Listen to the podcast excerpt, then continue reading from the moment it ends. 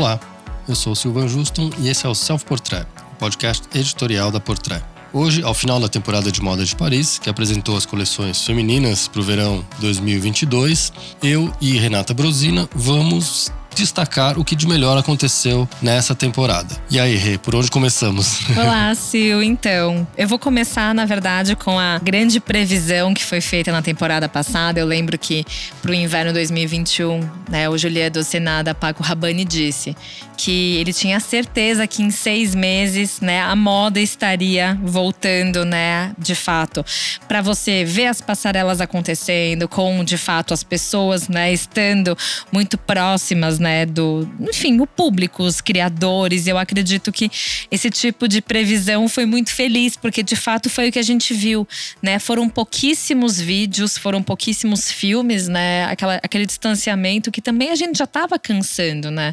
Tivemos alguns vídeos nessa temporada, na, na semana de Paris, alguns bons vídeos que a gente vai inclusive comentar aqui mas realmente foi a, a, a, estação e a temporada da volta ao presencial né? E alguns em grande estilo.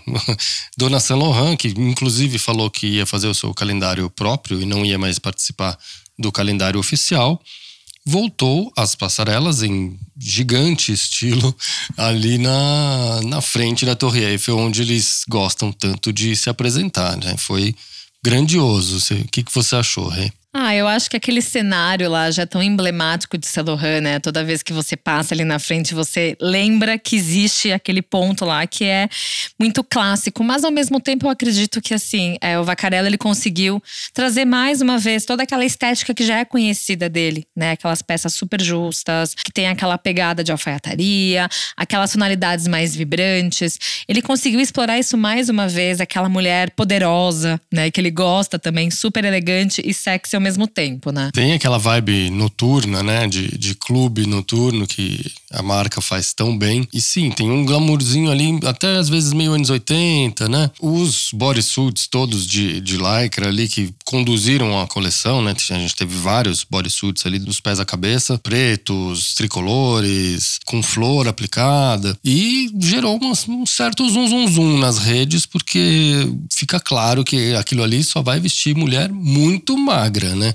Magra, de perna longa. Então, tudo isso é muito.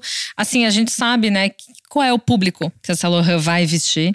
Mas o que de fato me deixou até encantada nessa coleção foi que, na verdade, né, o Vacarello também acabou mergulhando muito nas, nos próprios registros da marca na, na época de década de 80. Então, assim, aquelas ombreiras que ele sempre traz, aquelas marcações também justas, como você bem falou, que só ficam muito bem num estereótipo muito específico, né? Então, e a, e a tem recebido algumas críticas, né? Desde quando era o rei de Slimane que desenhava, justamente por privilegiar corpos muito magros na silhueta. E que não é uma moda muito inclusiva na época em que estamos, onde inclusão na moda e democratização da moda está na ordem do dia. São escolhas, né? Acho que é para um determinado público, é uma imagem que foi construída ali e a, e a marca se mantém fiel a ela. É difícil julgar certo e errado, porque quem disse que a moda precisa agradar todo mundo, de repente você não se veste numa marca, se veste na outra e tudo bem, quer dizer, acho que isso é uma grande discussão e esse porém aí da talvez não inclusão da roupa da Saint Laurent pipocou nas redes essa semana. Assim como pipocou o debate sobre a volta da cintura muito baixa, que também não é lá muito inclusivo, né? Não, não é nem um pouco, até porque requer corpo muito mais, né? Muito mais pele em evidência.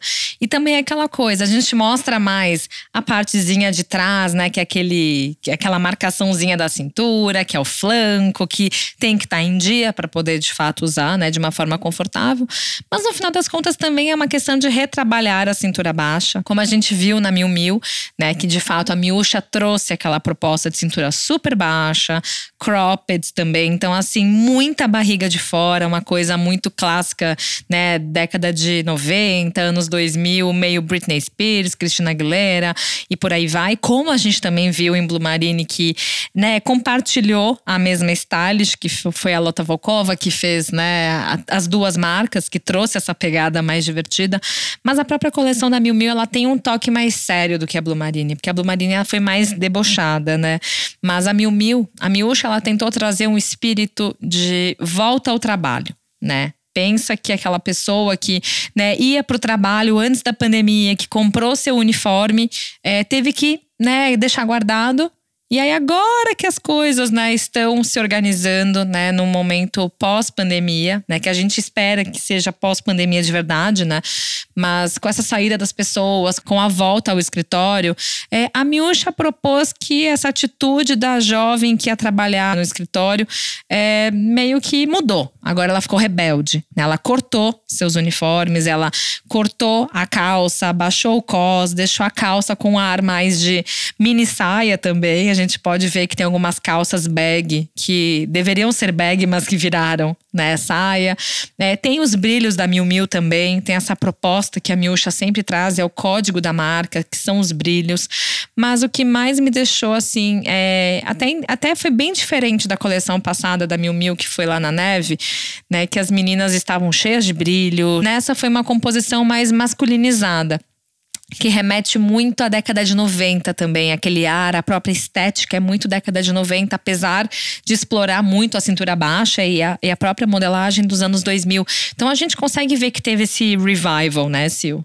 É, tinha uma coisa também na, na cartela, né? Meio muito bege ali, que, que, remete aos uniformes de trabalho, mais workwear, né? E a silhueta boyish mesmo, né? Que com formas mais amplas, folgadas, como se a menina estivesse usando a, a mesma roupa de trabalho que o namorado ou o colega de trabalho homem usa também, né? Então, as bermudonas mais folgadas, as camisas as abotoadas até embaixo nas mangas e, enfim, então é, essa esse crossover aí de silhuetas entre masculino e feminino e essa rebeldia de passar tesoura em, em suéter, passar tesoura em bermuda, que no fim das contas, fez uma transição do, do mais austero e fechadinho, né? Que era essa coisa mais masculinizada, para uma coisa super sexy feminina, que é a, o, o bloco das micro saias, barriga de fora e cintura lá embaixo. É, a gente vê que a Miúcha propôs, né, mais uma vez a ideia, né, da mulher ter o poder da tesoura dessa vez, né, de cortar suas roupas e de fato, né, não ser aquela roupa careta de escritório. Por falar em décadas passadas, né, acho que as décadas que mais apareceram nessa temporada, a gente falou aí do final dos 90 para os 2000, né, com as ícones pop da música que usaram essa estética um pouco mais sexy da cintura baixa, teve muita coisa de anos 80 e 90, né? O que me marcou mais assim no, na seara cara dos anos 80 foi o desfile da Chanel, porque não só a gente voltou ao desfile presencial, como voltou ao desfile presencial aglomerado e caótico dos anos 80. E no formato onde os fotógrafos não ficavam só no pitch, eles ficavam na lateral da passarela, né, meio se acotovelando ali, e as, e as modelos num, numa passarela alta. Então, eles fotografavam meio de baixo para cima, praticamente, né? E na passarela, nas roupas, teve muito anos 90, né? Teve, teve bastante. E quando a gente olha as imagens, primeiro a gente lembra do Karl Lagerfeld na cara. Sem né? dúvida. É muito ele, a coleção, assim, quando você vê as referências, o styling, tudo é muito ele. E só a imagem, né? Você olhando a foto, não precisa nem assistir o desfile, já te remete àquela passarela que em algum momento apareceria a Kate Moss, que naquela época, né, década de 90, entre 92 e 94, a Kate Moss era né, uma das meninas dos olhos do Karl Lagerfeld. E depois que ela acabou se envolvendo em algumas polêmicas, né, com drogas, ela acabou sendo afastada da Chanel. Então, desde aquela época, ela teve, né, uma relação um pouquinho mais, é assim, distante. Então, você lembra que a Kate Moss tinha aquela proximidade com a Chanel. Então, você já olha aquela estética bem parecida. E também de outras musas, como a Inês Lafressange também, que era uma das musas do Karl Lagerfeld, que desfilava muito para a marca. A passarela bem naquele modo, né, tradicional, com aquelas luzes, né, bem estouradas nas modelos e as modelos fazendo caras e bocas, né, Sil? É, a abertura do desfile foi total Lagerfeld, né? Ele remetia diretamente à coleção de, de verão 93 quando ele abriu com, com underwear as outerwear, né? Que eram a, a roupa de baixo, a lingerie, os biquínis soltos na passarela, usados como looks totais, né? Não só como complementos. Então ali já tinha uma piscadela muito forte. Teve jeans, né? Teve ah, muito conjunto de tweed, óbvio, que era o hit da marca na época. E no styling, muitas, muito acessório, muita sobreposição, é, uma confusão gostosa ali que, que no fim das contas acho que funcionou A atitude das modelos, inclusive, foi outra na passarela, né? As modelos estavam mais felizes, mais soltas, davam pivô, davam risada, super no mood 80, 90. Então, foi muito simpático o desfile da Chanel. Tem todos os códigos da marca lá, uma mistura de Lagerfeld com Virginie, super feliz. Eu achei que foi, foi bem divertido, foi uma grata surpresa, assim, não, esperava. E não foi no Compalé. Não. Foi num lugar onde a Valentino costuma desfilar, né, Sil? Foi no Les Invalides. Exato. Então, pela primeira vez, a gente também consegue ver né, uma outra, um outro endereço para o desfile da Chanel. E, e também você falou algo muito legal, porque é, trouxe essa conexão da Virginie com Karl Lagerfeld, e que tem uma pessoa que conhece muito bem o Karl Lagerfeld, é a Virginie, a prova tá aqui. Eles têm essa conexão desde a época da Chloé e Chanel, então os dois já já já estavam juntos nesse período, faz muitos anos que a Virginie tá na, tá na Chanel e também que conhece o Karl Lagerfeld. Mas é interessante porque é, a década de 80, né, com, a, com essa história do Karl Lagerfeld, assim que ele assumiu em 83, é, foi de fato quando a Chanel voltou a ser uma grande marca. Foi quando a Chanel, é, assim, começou a brilhar os olhos, né, das pessoas, do público, do, do mundo da moda. Então, é, agora também é um momento para a gente pensar que pós a pandemia, é o momento também da Chanel, né, trazer essa vida, porque apesar da marca ter feito, né, aqueles vídeos lindos, os desfiles muitas vezes a portas fechadas ou, ou só com as, as próprias égéries da marca é, assistindo, é, é uma forma também de celebrar, né? E a Virginie ela escolheu um espetáculo para essa celebração. Ela trouxe a vida das modelos, ela trouxe esse espírito leve que ela também tenta propor né, a cada coleção dela para Chanel. Então, apesar de ser uma inspiração numa coleção do Lagerfeld de 93, olha como o espírito é muito atual, olha como, olha como essa, essa energia que ela traz para Chanel é muito viva de agora, né, Sil? Sem dúvida, foi a vibe certa para um momento de retomada, né? Exato, exato. Golaço. Golaço da, da Chanel, da Virginie. E já que a gente tá falando de 80 e 90, vamos continuar nessa toada, porque teve alguém que resgatou um ícone dos anos 90 de uma forma super irônica, bem humorada e causou nessa semana, que Quem? foi o senhor Demna Vasalha na Balenciaga, que foi buscar os Simpsons para fazer um episódio especial Simpsons, conexão direta Springfield e Paris, né? Foi uma mistura.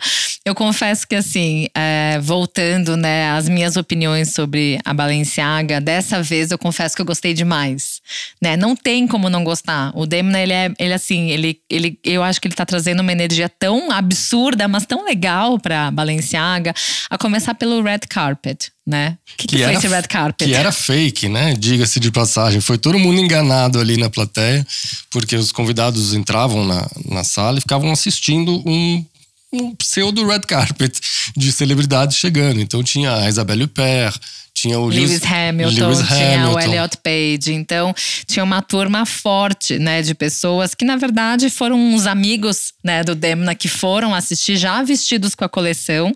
E foi para quê? Para a estreia do desfile dos Simpsons. Como é que foi isso, Sil? Era isso, porque o roteiro da, do desenho gira em torno da Balenciaga. Começa com o Homer dando Google na marca para descobrir onde comprar um presente para Marge. E, e aí ele acaba, enfim, chega, resumidamente, ele chega no Demon Vasalha. O Demon Vasalha se encanta com aquela coisa que beira o bom gosto e o mau gosto ali de Springfield. Convida todo mundo para Paris para desfilarem para Balenciaga. Então tem na passarela aparecem todos ali, Tá a família Simpson inteira desfilando, mais os agregados que tem no desenho. Então é, é hilário, é, é uma puta sacada. É incrível, e assim, eu tenho certeza que se o Homer Simpson existisse, o Demna teria feito isso, entende? Então, assim, é muito engraçado, é muito legal. E, e assim, você vê o Homer usando a jaqueta da Balenciaga, você vê a Marge usando as roupas também da Balenciaga. E né? são- tem- é legal dizer que todos os looks que eles usaram ali no desenho são inspirados em looks de coleções passadas da Balenciaga, né? Que foram reproduzidos pro desenho. Nossa, isso é o máximo. E também você vê, né, os personagens trazendo muito dessa estética da silhueta, composição de volumes, né? Tudo isso é muito marcante. E, e, você vê lá o Homer usando a jaqueta, você sabe que é aquela jaqueta da Balenciaga. Então, tudo isso é muito cômico, sabe? E eu acho que, né, poderia cair pro lado ridículo. Só que não, foi muito legal isso. Eu acho que todo mundo acabou se divertindo. Teve Anna Winter no first row. Então, teve, né, uma composição bem rica da Balenciaga. Eu acho que o golaço da temporada é deles, viu, Sil? Ele mandou muito bem, com o deboche e a ironia dele, né, que sempre questiona o que é legal e o que não é na moda, subverte os códigos. Nas roupas, assim, na coleção tá tudo lá, né? As track pants, o jeans rasgado, as jaquetas gigantes, a alfaiataria maximizada, tá tudo ali. É, são variações sobre o mesmo tema no repertório dele. Mas a, a, a, grande sacada foi o formato que ele arrumou para apresentar a coleção e realmente foi, com certeza, um dos destaques da semana.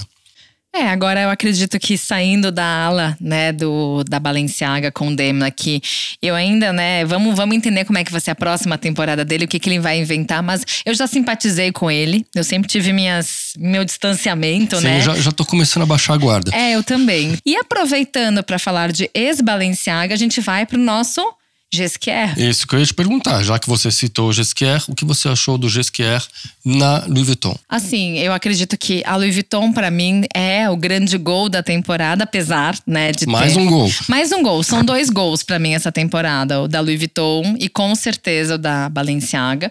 Mas eu acredito que assim, é, foi muito interessante porque o Gesquier ele sempre traz não é o mais do mesmo, mas você vê a coleção sendo dele, né? Ele já há muito tempo a gente fala das propostas arquitetônicas dele, do formato de silhueta que ele gosta de explorar e da combinação de espaços de tempo na estética né? Ele tenta fazer essa conexão. Então, por exemplo, nessa vez ele trouxe lá o século XIX, quando o senhor Louis Vuitton, né, que a gente sabe que comemoraria 200 anos em 2021, caso estivesse vivo, é, ele tinha uma proximidade da realeza francesa. Então, ele tinha essa, essa proximidade também com algumas imperatrizes. Então, no final das contas, ele tinha é, essa conexão muito com os vestidões de festa, ele fazia baús para a nobreza. Então, assim, é, é, o Gesquer tentou pegar esse, esse gancho também e trouxe isso para passarela, não foi? É, teve um clash de épocas. Tem uma coisa mais rebuscada do século XIX, né, com aqueles é, trajes mais rococós, com as ancas. As ancas inclusive. marcantes, né? Exato. E tudo isso sobreposto com peças muito contemporâneas, né, como o jeans, por exemplo, que ele explorou bastante nessa coleção. É, ele trouxe muito dessa, dessa combinação que poderia muito ter sido do Paul né? A gente pode ver uns looks que poderiam ser, inclusive, vale ressaltar que o Paul era um grande consumidor de Louis Vuitton. Inclusive, no museu da Louis Vuitton lá em Anier, existe um trunk que era do Paul. Ó, oh, tá vendo? Então, ó, conexão. Mas, assim, o Gesquer, ele gosta de explorar isso e, e, fica muito claro nas coleções dele que ele não, não tem muita preguiça para trazer referências de outras épocas. Dessa vez, o Gesquer em vez de fazer o desfile no Louvre, onde ele fez justamente na última temporada, é, ele escolheu um lugar que também marca um pouco da história até mais íntima da Vuitton, né, Sil? É, ele escolheu um lugar que era favorito do senhor Louis Vuitton, que é justamente onde ele se encontrava com a imperatriz Eugenie. Então, o, o Gisquet saiu dos locais tradicionais de desfile da Vuitton, né? Que é ou lá na, no Parque André Citroën ou no, no, Louvre e escolheu um lugar que ajudasse a contar essa história dos 200 anos do senhor Vuitton. E isso se viu refletido nesse clash de, de épocas aí na passarela, que era justamente a época do senhor Louis Vuitton, onde ele se encontrava com a Eugenie, e a época de hoje, mais contemporânea, onde reina o senhor Nicolas Gisquier. Exato. Então imagine que na passarela tinham essas peças, esses vestidos com as ancas que marcavam né, as laterais. E que hoje em dia, raramente a gente vê isso numa estética do dia a dia, porque não é tão simples, né? Não é, não é algo tão fácil de você usar. Combinados a jeans.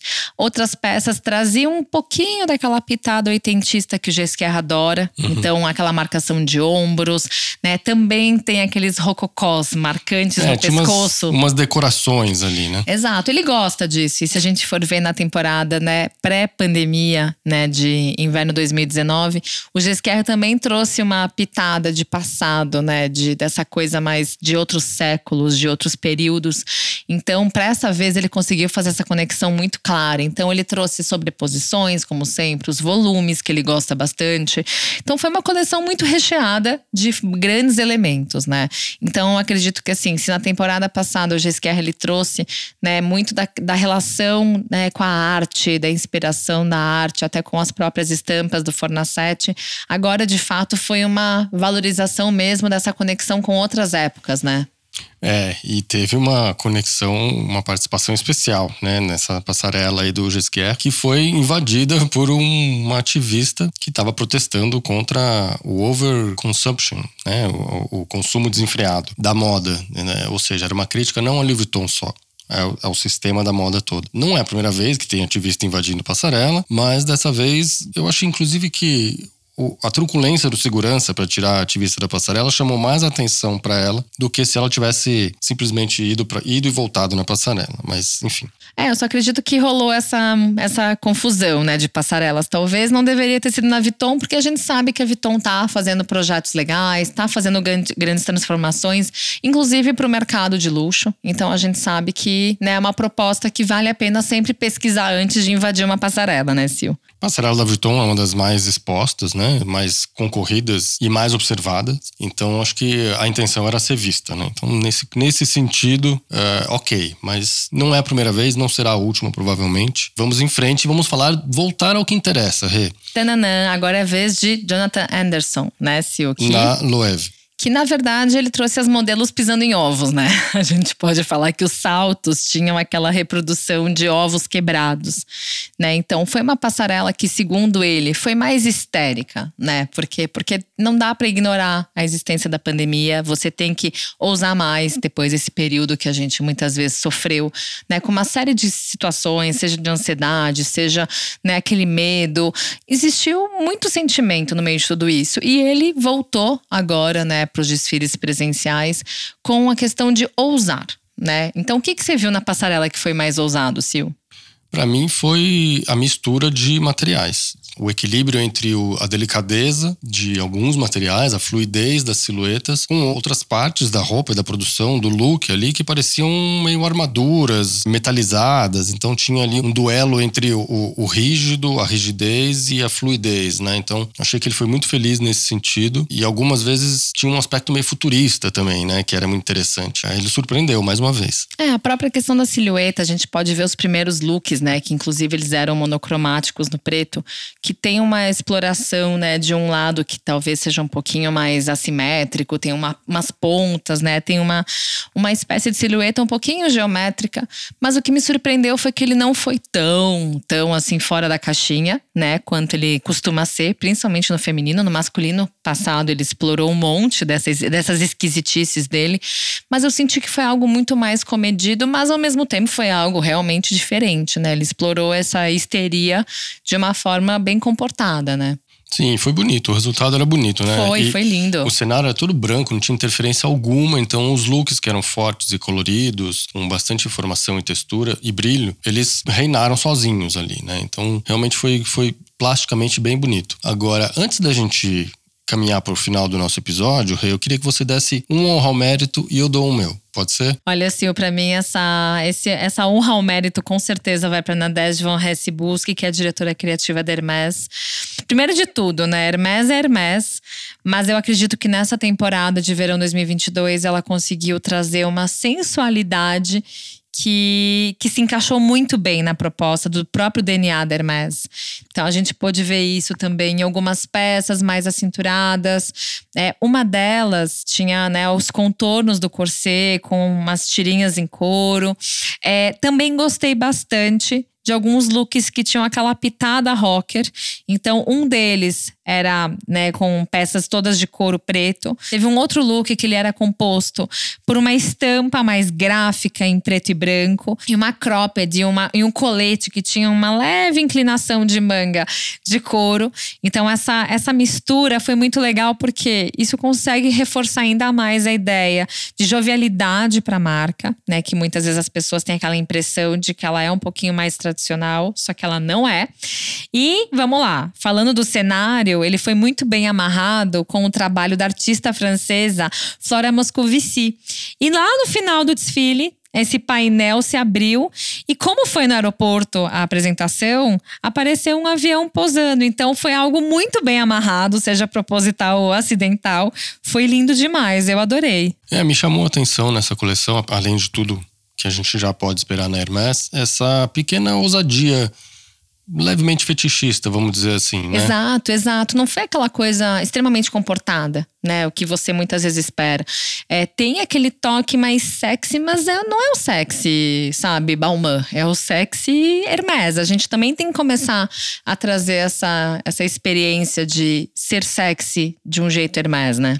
Aliás, você citou a Balmain e temos que falar aqui, registrar que a apresentação que foi monumental, gigante, megalômana da Balmain essa temporada marcou os 10 anos do Olivier Rousteing, que é o diretor criativo, à frente da marca. Né? Exato, exato. A gente sabe que a Balmain tem aquela coisa muito, uou, é sempre show, é, são muitas celebridades desfilando e modelos icônicas. Então, a gente sabe que o casting da, da Balmain é sempre muito forte.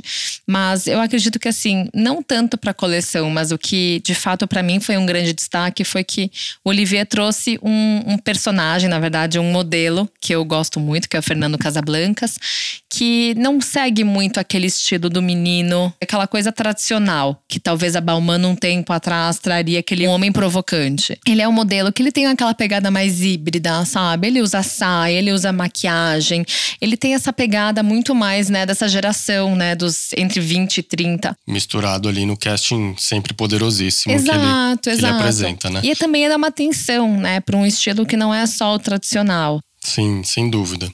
Bom, o meu honrar mérito nessa temporada vai para Dries Van Noten, que fez um vídeo maravilhoso, muita cor, muita clash de estampas, muito, enfim, as roupas eram riquíssimas, o vídeo era sensacionalmente editado e no material fotográfico as imagens eram do brasileiro Rafael Pavarotti, que está bombando, fazendo coisas com todas as marcas possíveis, já fez, já fez Dior, já fez Burberry, agora o Dries Van Noten. Então, o material produzido pelo Dries foi muito lindo visualmente. A coleção é muito rica, cheia de, de, estampas e misturas de texturas ali. Então, eu já gosto do Dries normalmente. Essa temporada, ele realmente foi um dos meus queridinhos. Foi muito especial, né? Porque também o Pavarotti, ele tem a assinatura dele, né? Da imagem dele. Então, são aqueles contrastes de cores vibrantes vibração total e teve uma piscadela também aos anos 80 e 90, como a gente estava falando o episódio inteiro aqui, nos cabelos das meninas. Exato. Eram, eram, várias cores no cabelo, né? Bem ao estilo clubber dos anos 90. Enfim, quem na verdade fechou essa temporada foi um nome que já não está mais aqui conosco, infelizmente, mas recebeu uma belíssima homenagem para fechar com chave de ouro a temporada parisiense foi o Albert Elbaz, né? Nossa, assim, é super emocionante o vídeo, porque no início do vídeo, é, o primeiro, na verdade, o primeiro vídeo da Easy Factory foi do Albert Elbaz falando, né? E ele trazendo uma mensagem sobre o que, que ele acreditava da moda, por que, que ele não desistia da moda. E na verdade, essa homenagem foi basicamente para trazer vários estilistas, né, numa passarela só, em prol do que? Em prol dessa conexão entre as pessoas, entre os profissionais da moda, é porque o Albert Elbaz a gente já falou várias vezes, ele era um ser, né, meio que guiado pelo amor pela moda, incondicional, na verdade, né, ele tinha né, essa insistência em fazer com que a moda fosse um, um, um mercado muito legal, com boas energias, com pessoas que se tratassem bem. Então, a gente conseguiu ver uma passarela que trouxe nomes que não estão tão próximos assim, não é que fazem parte do mesmo conglomerado, né, Sil? A gente é. sabe que tem alguns estilistas aí que não se bicam por questão de concorrência, né? Não é nem uma questão pessoal, né? É, mas estavam todos unidos ali em torno de uma bela homenagem que reuniu nomes diversos, né? De Dries Van Noten, como a gente estava aqui citando ele, até o Anthony Vaccarello, da Saint Laurent, o próprio Olivier da Balmain. Michele também, o né? O Michele da Gucci, enfim, Valentino, né? O Pier Paolo fez também um look em homenagem ao, ao Albert Albaz. Foi uma boa maneira de fechar a temporada, que foi uma bela temporada, eu achei. E, e esse momento bonito, singelo, delicado, fechou muito bem a temporada. Bom, Rê, com isso a gente fecha esse episódio e também fecha uma temporada de Self Portrait. A gente vai fazer uma pausa para vocês que nos ouvem e acompanham semanalmente, mas a gente volta logo e com novas surpresas, com novos conteúdos em breve vocês terão um novo episódio do The Green Look e a gente volta em breve com mais novidades. Então é isso, pessoal. Daqui um tempo a gente tá de volta, mas não fiquem com saudades da gente não. Venham falar com a gente, né, Sil? É isso, participem. Exato. Então, até mais. Até lá. A trilha, a mixagem e a masterização do Self Portrait são do Edu César, a edição é do Arthur Canto e a direção do Alan Eliezer.